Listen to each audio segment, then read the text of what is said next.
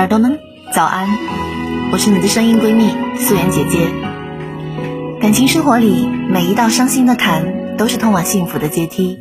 你一定要学会带自己去更好的地方。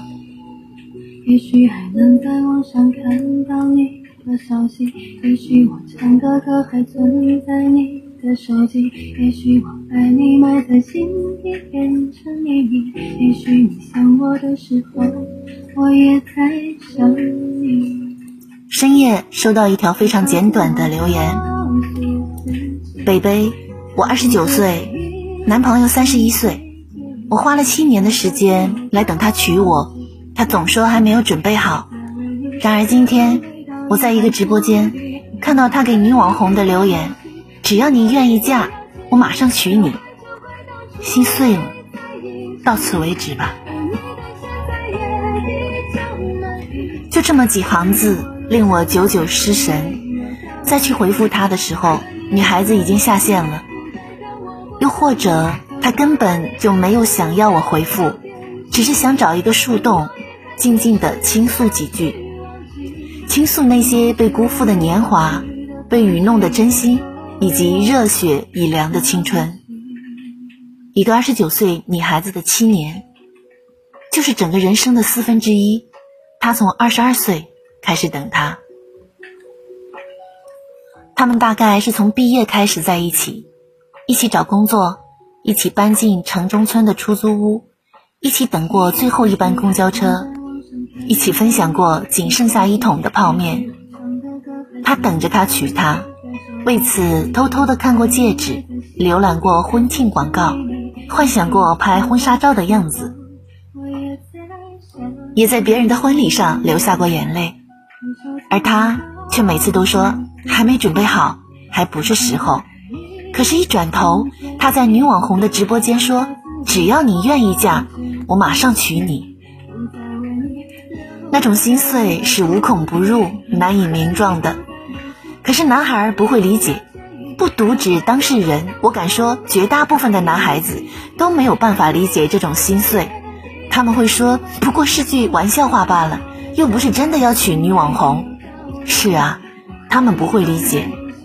就像他们不会理解一个在一起七年的二十九岁的女孩子为什么会迫切的想要结婚。他们会说：“你可真是多愁善感，人家不过只感慨了一句，你就联想了一大段。”不，我知道，我就是知道，而且不单单我知道，我敢说大部分的女孩子都知道，那种陪一个男孩子成长的阵痛。即便是若干年后回首，依旧令人心头一颤。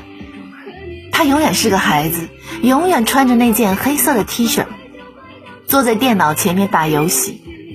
偶尔，甚至我会痛恨黑色，怎么偏偏是黑色啊？你就不能换一件别的颜色的衣服吗？那样子，日后回想起来，我的记忆当中也能多一抹亮丽的颜色，像山一样，一动不动。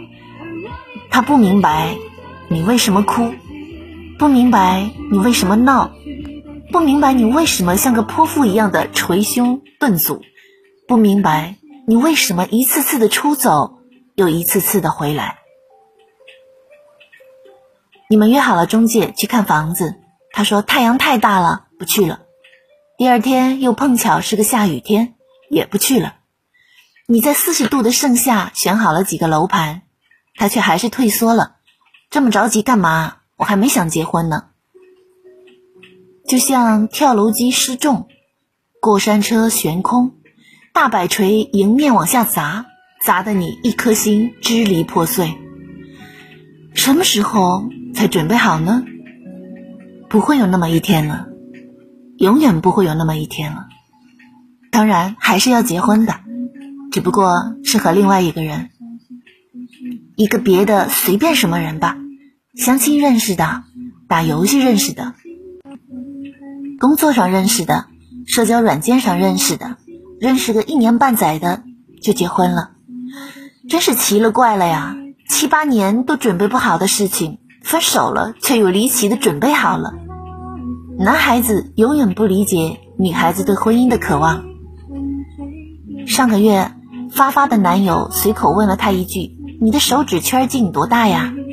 从此发发就着了魔，收个快递要翻一翻，吃个蛋糕也要翻一翻，甚至出门吃个饭都要化妆，生怕下一秒钟男朋友就要递上戒指求婚了。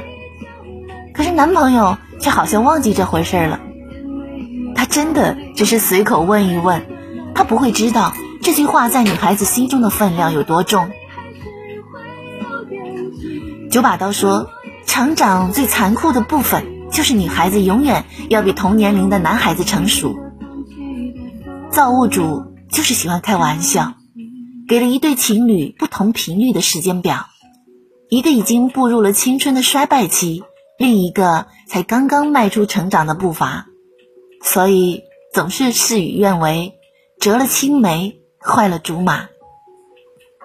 去年抖音上有一个爆火的小甜甜，那个长相姣好的女孩子，在面对记者提问“男朋友一个月多少钱能养活你”的时候，甜甜的一笑说：“养活我，能带我吃饭就好了。”一言激起千层浪，身边的男网友都沸腾了，纷纷的驱车前往成都请小姐姐吃饭，并且不忘再往中国女人的身上踩一脚，感叹这种不要房子、不要车子、不要彩礼的，才是真正值得娶的好女孩。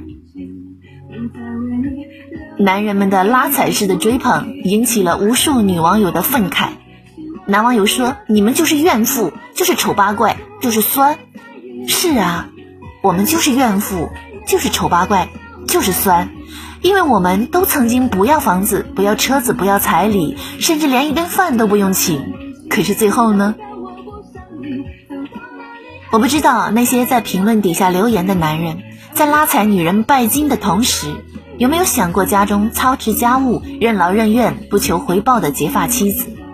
有没有想过那些在他们一穷二白的岁月里，陪着他们吃盒饭？挤公交车，住城中村，收到五块钱礼物都开心到团团转的初恋女友，他们图过什么呢？他们又图到了什么呢？原谅我今天失态了。人到中年，越来越多愁善感。